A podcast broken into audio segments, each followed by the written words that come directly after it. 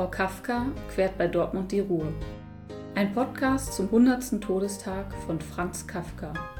Mit Texten von AutorInnen des Literaturraum Dortmund Ruhe.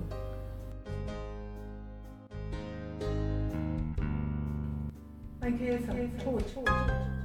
Albträume. Ästhetisch, ästhetisch. Gewicht, Lächeln, Albträume, Hungerzwänge, Saufgelage, Schmutz, Lebenssaft. Ich schwöre, ein Käfer, tot. Ich schwöre, ein Käfer, Albträume, Lächeln, Stimme, hysterisch, Gewicht, Gewicht. Ja, hallo und herzlich willkommen zu diesem Podcast. Heute treffen sich Hans-Ulrich Häuser und Thorsten Trehlenberg zum Thema Kafka. Ich selbst bin äh, Lyriker, Kinderbuchautor und Flusspoet, wohne in Dortmund und Hans-Ulrich, wo kommst du her? Ja, ich komme aus Hagen und äh, bin mit der Literatur verbandelt seit den frühen 80er Jahren. Habe dort in der Schreibwerkstatt meine ersten Erfahrungen gemacht. Später war ich auch äh, Verleger, war Literaturveranstalter in Hagen. Ja, und heute bin ich Mitglied des Literaturraums Dortmund Ruhe bzw. des Autorenstammtisches. Ja, da haben wir uns auch kennengelernt und äh, mir ging es so, damals in Anführungsstrichen, äh, bis äh, vorgestern kannte ich ja Kafka gar nicht. Ich habe den nie gelesen und äh, bin dann darauf gestoßen, und zwar eigentlich über die Architektur. Es gibt so ein Kafka-Schloss, heißt das El Castillo Kafka, des Architekten Ricardo Bofill, in Anspielung oder Inspiration durch die Geschichte das Schloss. Das ist in der Provinz Barcelona verwirklicht worden, muss man einfach mal googeln, El Castillo Kafka. Und da habe ich gedacht, ach, so ein schönes Haus, das macht mich neugierig auf den Autor Kafka. Wie bist du zu Kafka gekommen oder kanntest du den vorher schon?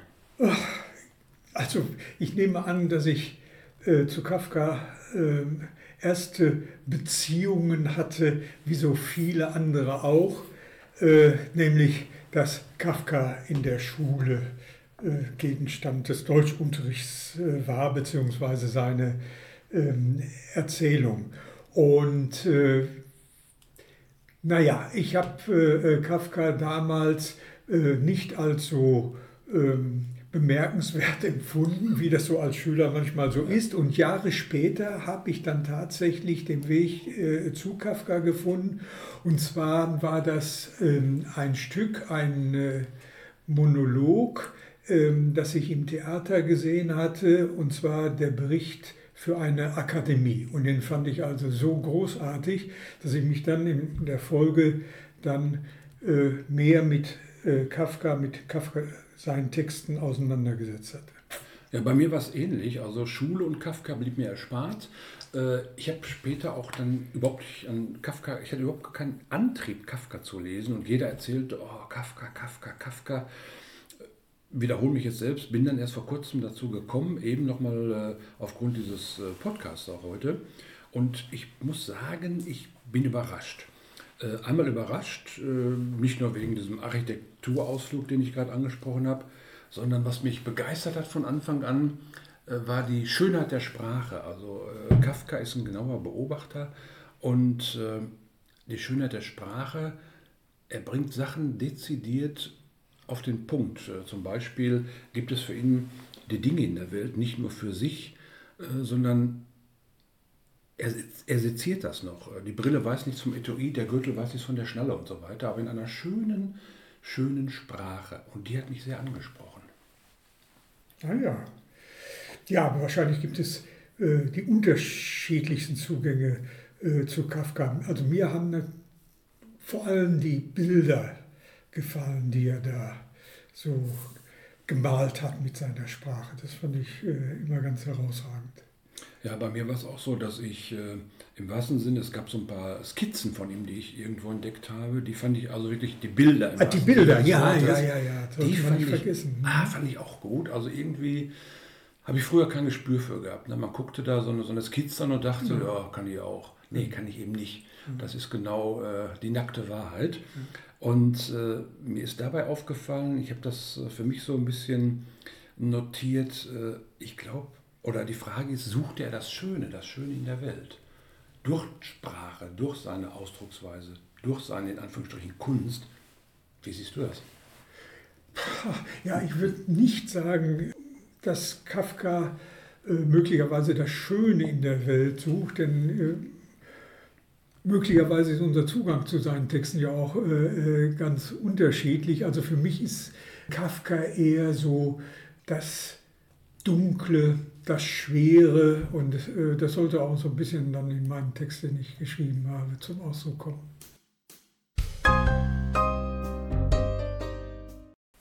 Das Gewicht. Warum nur? fragte er sich. Warum querte Frau Kafka bei Dortmund die Ruhe? Hätte es nicht die Moldau sein können, wenn schon sein berühmter Name für die Person stand, die er nicht kannte? Oder die Donau bei Wien oder doch die Spree in Berlin, jene ihm wohltuende, stärkende Stadt, die er nach Prag, in das er von seinen Reisen zurückkehrte, am liebsten besuchte. Nicht nur der Liebe wegen, aber auch. Warum? fragte er sich und beschloss, eine Antwort im weltweiten Netz zu finden. Jedoch wurden weder seine Zeit, die er mit Suchen verbrachte, noch seine Mühen, sitzend mit überkreuzten Beinen, die er nach Stunden kaum unter dem Schreibtisch hervorbrachte, mit einem Ergebnis belohnt. Nicht ein kleinster verwertbarer Hinweis verwies auf die Frau, die offenbar seinen Namen trägt. Vielleicht war es eine Verwechslung, eine irrige Annahme, weil jemand seinen abgekürzten Vornamen nicht verstanden hatte. Jemand, der annahm, dass F. Punkt für Frau stehen sollte, Frau Kafka. Ein grandioses, monströses Missverständnis. Er konnte doch nicht mit Frau Kafka gemeint sein. Mit einem Mal wurde ihm die Tragweite der Fehldeutung bewusst, vor allem wenn nicht zweifelsfrei herausgefunden würde, ob sie unbeabsichtigt, was schlimm genug ist, oder beabsichtigt erfolgte. Frau Kafka, damit konnte, so kam es ihm in den Sinn, nur seine Mutter oder eine der drei Schwestern gemeint sein. Allein der Gedanke, sie in der Nähe zu wissen, ängstigte ihn. Er ging im Zimmer rastlos hin und her, sein Innerstes aufgewühlt, wie bei jemandem, dem großes Leid zugefügt worden war, gegen das es kein Mittel gab, um sich zur Wehr zu setzen. Seine Augenlider begannen zu zittern, seine Hände ebenso, die Lippen bebten, sein Herz hämmerte, und binnen kürzester Zeit litt er an heftiger werdenden Kopfschmerzen. Er setzte sich öffnete die oberen Knöpfe seines Hemdes, rang nach Luft, zwang sich zur Ruhe, atmete konzentriert tief ein und lange aus. Nach einer Weile körperlicher Schwäche folgte eine erdenschwere Ermattung, die ihn daran hinderte, sich vom Stuhl zu erheben, obwohl er davon überzeugt war, herbstkühle Luft würde ihm guttun. Stunden vergingen, er wusste nicht wie viele. Wurde es schon Abend? Hatte ein anderer Morgen begonnen? Die Schwere wollte nicht von ihm weichen. Das Gewicht, welches auf ihm lastete, schien eher zu als abzunehmen. Er fühlte sich übernatürlichen Kräften ausgeliefert, von denen er in den dunkelsten Erzählungen vernommen hatte. Er würde ihnen nicht widerstehen können. Sie würden ihn unter ihren Füßen zerquetschen wie einen Käfer. Er sah auf sein Mobiltelefon auf dem Tisch. Von Zeit zu Zeit blinkte es auf.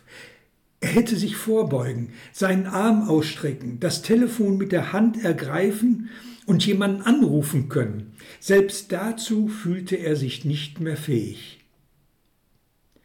Wäre sie da gewesen und hätte mir gesagt, ich solle aufstehen, sofort, weil ich sonst nie wieder aufstehen könne, wäre ich ihr möglicherweise gefolgt, dachte er.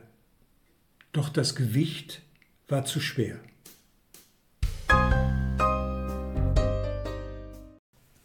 Ja, Uli, das ist ja ein Text, den ich heute Morgen das erste Mal höre hier und der mich schon so begeistert hat. Äh, täuscht mich das? Ist dein Text von einer gewissen Schwere betroffen oder ist das vielleicht schon eine Fehlinterpretation meinerseits, dass es eine geradezu kafkaeske Leichtigkeit ist? schön ausgedrückt, ja, kafkaeske Leichtigkeit. Nein, es ist äh, äh schon eine Schwere, weil, ähm, also für mich ist da jemand, äh, der offenbar den Namen Kafka trägt, der sich mit dem Franz Kafka, dem F. Kafka, identifiziert. Und nun geschieht irgendetwas Unvorhergesehenes, nämlich, dass da eine Frau an seiner Stelle äh, eine Bedeutung bekommt. Und das kann er einfach nicht ertragen. Und darüber ist er verzweifelt und mit dieser Verzweiflung wird er nicht fertig. Und dieses Gewicht aus dieser Verzweiflung lastet quasi auf ihm. Ja, Thorsten, du hast ja auch einen Text geschrieben, der allerdings ähm, einen ganz anderen Ansatz hat als mein Text, denn bei meinem Text äh, gibt es eine Person, die heißt äh, äh, auch zufälligerweise Kafka. Und wenn ich das richtig begriffen habe, dann ist es bei dir so, dass diese Person, über die geschrieben wurde, überhaupt nicht greifbar ist. Ja, das ist richtig. Äh, ich darf vorab schon verraten, ich habe sie Ich, Du, Er, Sie, Es genannt und lese jetzt einfach mal meinen Text vor. Auf der Suche nach dem Kafka überquerte ich, du RCS, einen Fluss und fühlte sich danach erschöpft. Denn vor der Durchquerung des Flusses hatte es nur für eine Stunde Schlaf gereicht. Jetzt also, unmittelbar nach der Überwindung jenes natürlichen Hindernisses, vor der schon seit Menschengedenken die Altvorderen gewarnt und sich geradezu gefürchtet hatten, jetzt also stand ich, du RCS, vor einem Haus, das manch ein anderer auch als Hütte als Notunterkunft oder als Unterschlupf bezeichnet hätte und schrie Wach auf, wach endlich auf, ich bin auf der Suche nach dem Kafka. Worauf sich etwa zwei Minuten lang nichts tat und das Haus dann erneut, jetzt allerdings mit lauter und aufgeregter Stimme angerufen, beinahe schon hysterisch angeschrien wurde und sich wieder nichts tat, außer dass sich etwa ein halbes Dutzend Gebäude aus der Nachbarschaft aufgeweckt durch die wiederholte Anrufung des Hauses, verschlafen auf den Weg machte, um am Ende der Straße um die nächste Ecke zu biegen und zu verschwinden, jene Ecke, an der drei Uhren hingen, kunstvoll verzierte Zeitmesser in unterschiedlicher Größe, von höchster Handwerkskunst zeugend, jedoch ohne Zeiger. Lediglich jeweils ein großes K drehte sich auf jedem einzelnen der Ziffernblätter, wobei auffiel, dass die Drehbewegung dieser Buchstaben nicht nach rechts im Uhrzeigersinn, sondern nach links, also entgegen der sonst üblichen Drehrichtung verlief. Vielleicht, vielleicht, so dachte ich, du RCS, ist dies ein erster versteckter Hinweis, der bei der Suche nach dem Kafka zur Lösung führen könnte. Eine Lupe, so die Überlegung, wäre jetzt ein gutes Hilfsmittel, denn in dieser Welt man kann sogar sagen, in diesem Labyrinth am Ufer des verbotenen Flusses schien es, und das war schon jetzt auch ohne Lupe ganz eindeutig, keine Spuren von Leben oder was man so Leben nannte zu geben. Was ich, du RCS, zu der Überlegung führte, ob die gegenwärtige Existenz eine ätherische oder eine durch Träume ausgehöhlte, sich jeglicher Beurteilungsfähigkeit entziehende Angelegenheit sei. Vielleicht einen Augenblick, in dem man ins Leben stolpert und im nächsten Moment schon wieder hinausfällt, wohin auch immer. Was wohl auch die drängendste Frage war, die ich, du, er, sie, es sich stellte, als sich plötzlich eine Tür auftat, dahinter noch eine, dahinter noch eine und immer so weiter, was wohl auf ein Labyrinth hindeutete, denn etwas anderes konnte es nicht sein, durfte es nicht sein, denn was war, war nur so und nicht anders denkbar, ein Labyrinth eben, schlechtestenfalls ein unentrinnbares Spiegellabyrinth, von welchem Mensch sich wohl erhoffte, dass bei der gefühlten Dringlichkeit nun zu einer Wendung auf der Suche nach dem Kafka oder sonst wie irgendwie zu einer Verbesserung der Situation kommen könnte, was sich aber als Irrtum erwies, da sich hinter jeder weiteren sich öffnenden Tür drei weitere Uhren mit sich drehenden Ks zeigten. Also Thorsten, ich bin völlig überwältigt von deinem Text. Kafkas Protagonisten und auch das Ich, du, RCS deines Textes sind ja sehr denkwürdig. Man könnte auch sagen, denkwütig. Neigst du als Autor auch dazu, das Leben zu zerdenken? Ja, eigentlich gar nicht. Also ich bin ja so eine Frohnatur und äh, ja, gehe mit einer gewissen Leichtigkeit durchs Leben. Was die Literatur angeht, da habe ich natürlich versucht, äh, schon etwas äh, aufs Papier zu bringen, was zum Denken wirklich anregen soll. Also insofern ist das schon sehr denkfreudig, sehr äh, im, im, positiven Sinne anstößig, denn ich wollte es einfach so ein bisschen so gestalten, dass man in dieser Geschichte hängen bleibt. Also wenn man die hört oder liest, dass man die im Kopf mit nach Hause nimmt und sich Gedanken macht, ich, du, er, sie, es, was ist das überhaupt? Ist das ein Wesen? Ist das ein Mensch? Ist das eine Materie oder sonst irgendwas? Und, und, und dieses Kafka, gibt es das überhaupt? Also das hat für mich so eine, so eine Leichtigkeit, aber auch so eine Schwere.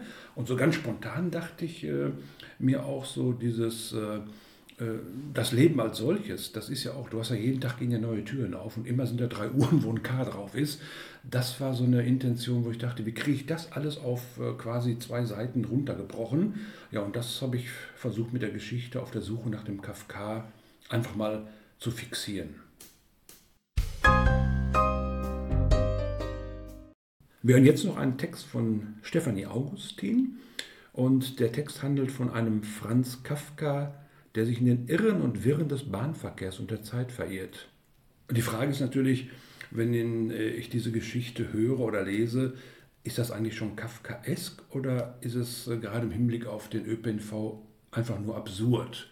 Siehst du da eine Grenze, Uli, zwischen kafkaesk und Absurdität oder ist das ein und dasselbe für dich? Also für mich ist es absolut ein und dasselbe.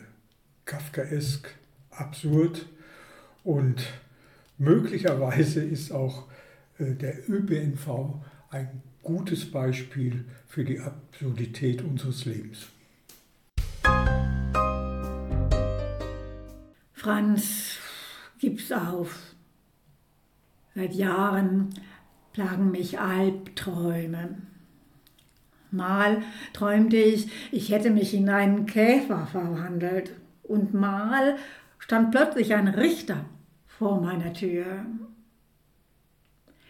Den bisher schlimmsten Albtraum hatte ich letzte Woche in Berlin, wo ich seit kurzem mit meiner angetrauten Dora verweile, erreichte mich ein Brief von meinem alten Freund Max Brott. Es habe ihn nach Dortmund im Ruhrgebiet verschlagen und er wünsche meinen Besuch. Ich setzte mich in den Zug verpasste beim Umsteigen immer wieder Anschluss, Anschlusszüge und erreichte eine Ewigkeit später Dortmund. Von dort sollte ich noch einen Vorort aufsuchen. Ich stieg aus und erkannte die Welt nicht mehr. Tosender Lärm, schrilles Pfeifen und Anzeigetafeln, deren Schrift ständig wechselte. Man riet mir, mit einer Art Tunnelbahn weiterzufahren. Dazu musste ich um den Bahnhof herumgehen, denn dieser würde umgebaut und wohl erst in fünf Jahren im Jahr 2028 fertig werden. Demnach schrieben wir das Jahr 2023 und der Zug hatte sich um 100 Jahre verspätet. Als ich den Tunnel dieser unterirdischen Bahn endlich gefunden hatte, eilte mir eine Horde schwarz-gelb gekleideter Wilder entgegen. Ich flüchtete vor dieser Räuberbande und beschloss, meinen Weg zu Fuß fortzusetzen. Doch nach wenigen Schritten stoppte mich ein weißer Zaun aus mir ähm, unbekanntem Material. Können Sie nicht aufpassen? Das ist eine Baustelle rief mir ein Mann in unfreundlichem Ton zu. Ich lief weiter und wäre beinahe gegen den nächsten weißen Zaun gestoßen. Eine Baustelle folgte der nächsten. Ich wollte die Straße überqueren und stellte fest, dass es hier Massen von Autos gab. Als ich endlich an der anderen Seite war, kam mir Max entgegen. Doch ich war zu erzürnt, um mich darüber zu freuen. Sag mir sofort, wie ich zum Bahnhof zurückkomme, fuhr ich ihn an. Max verzog seinen Mund zu einem geheimnisvollen Lächeln. Franz, gib's auf, sprach er. Mehr nicht. Du musst schlecht geträumt haben, sagte Dora, nachdem ich schweißgebadet erwacht war. Vielleicht kannst du den Albtraum literarisch verarbeiten. Dora ist wirklich ein Diamant und hat immer die besten Ideen. Ich werde mich sofort hinsetzen und über diesen Traum eine Parabel schreiben. Stefanie Augustins Text Franz wurde gelesen von Bärbel Anders. Die nächste Folge von Frau Kafka quert bei Dortmund die Ruhe erscheint am 3. April 2024 mit Texten von Dorothea Kemper und Eva von der Dunk.